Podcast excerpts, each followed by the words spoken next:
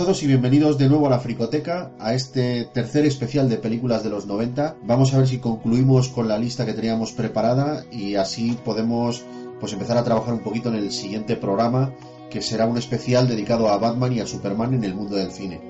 Por motivos laborales, pues nuestro colaborador Yelko Peña no puede estar con nosotros para terminar de grabar este programa, pero a quien sí tenemos es a Dark Incisus. Muy buenas. Muy buenas. Buenas a todos. Vale, pues comienzo en donde nos habíamos quedado, en el año 1996. En el último programa eh, nos quedamos en el 95 y en el 96 pues tenemos un año bastante jugoso en el que hay bastantes películas que seguramente todos recordaremos. Comienzo el 96 con Daylight, Pánico en el túnel. Pese a que no soy muy fan de, de Sly, al contrario que tú, esta sí que me gustó. Mira, te voy a decir una cosa. Yo aquí tendría unos 12 añitos, más o menos. Y me sobrecogió mucho, sobre todo por mi corta edad, esa explosión que ocurre dentro del túnel, tío. Y otra cosa, que aquí trabaja muy fugazmente Vigo Mortensen. Sí, señor. Vigo Mortensen. Ahí es donde empezaba ya un poquito el tema de los efectos especiales a, a hacerse notar, por así decirlo, en, en, esta clase de cine. Y, y hostia, y esa es una de, de, de, esas buenas, tío.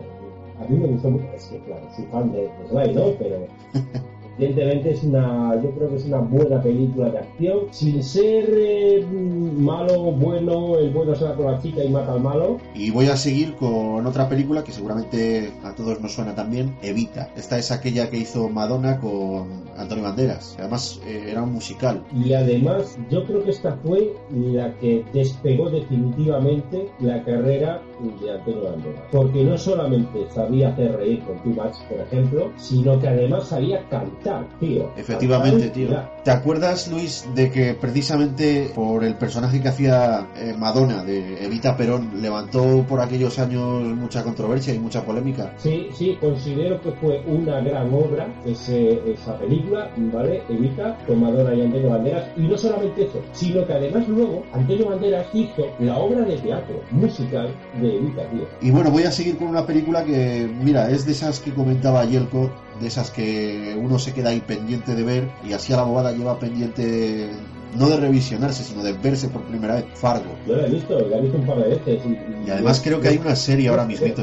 Sí, creo que sí, tío. Creo que tienen una serie, pero creo que una temporada, ¿eh? No... Mira, esta sí que la hemos visto todos. Abierto hasta el amanecer. Las que pasaba, me encanta.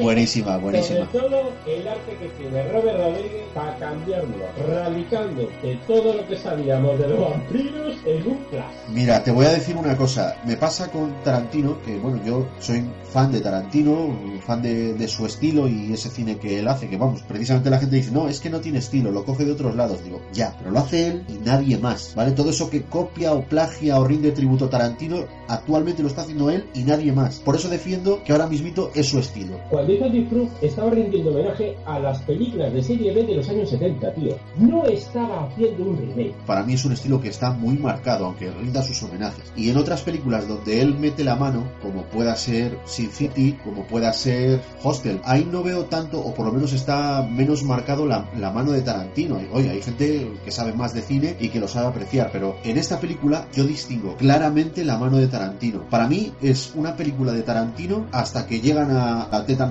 y se transforman todos en vampiros. A partir de ahí, la película ya es de Robert Rodríguez. Pero anteri anteriormente, tío, yo estaba viendo un Reservoir Dogs de puta madre, con esos diálogos y, y ese estilo de Tarantino.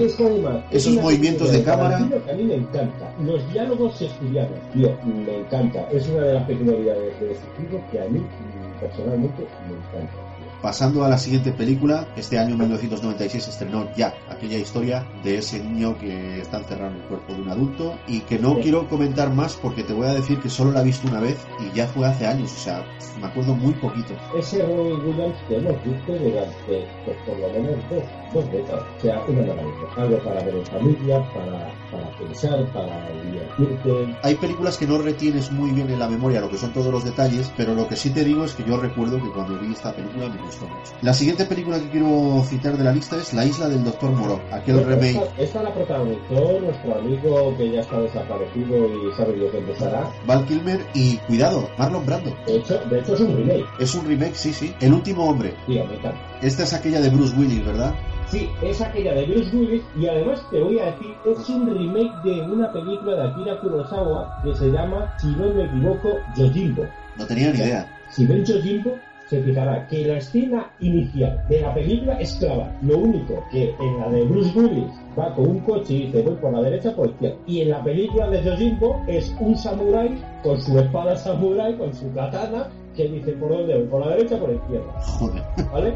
Es clavadito, pero clavadito. Y la historia es clavada. O sea, eh, lo único que han cambiado son los coches de los años 20, años 30 y los sombreros y las pistolas. Mira, hay otra película en el 96 que es la que viene a continuación. No sé si te acordarás, se llama Michael, es de John Travolta, que es un ángel y tal. O... Bueno, un ángel muy peculiar. Sí, bueno. Tengo que comentar que a mí me pareció como cuando ves un cuadro de Picasso. Sí, Eh, Bueno, pero a ver, ¿qué, qué, qué coño es lo que me quieres contar? Un ángel que se toca los huevos, que se rasca los huevos mientras está viendo una película, tío. ¿Esto de qué va? pasamos si quieres a la siguiente. Pasamos, por favor, porque es que no, no creo que haya nada que contar de esto. El escándalo de Larry Flynn, otro biopic protagonizado por Woody Harrelson, la ex mujer o no sé si llegaron a casar, ex novia o mujer del fallecido Kurt Cobain. ¿Te está gustando este episodio? Hazte fan desde el botón Apoyar del podcast de Nivos. Elige tu aportación y podrás escuchar este y el resto de sus episodios extra. Además, ayudarás a su productor a seguir creando contenido con la misma pasión y dedicación.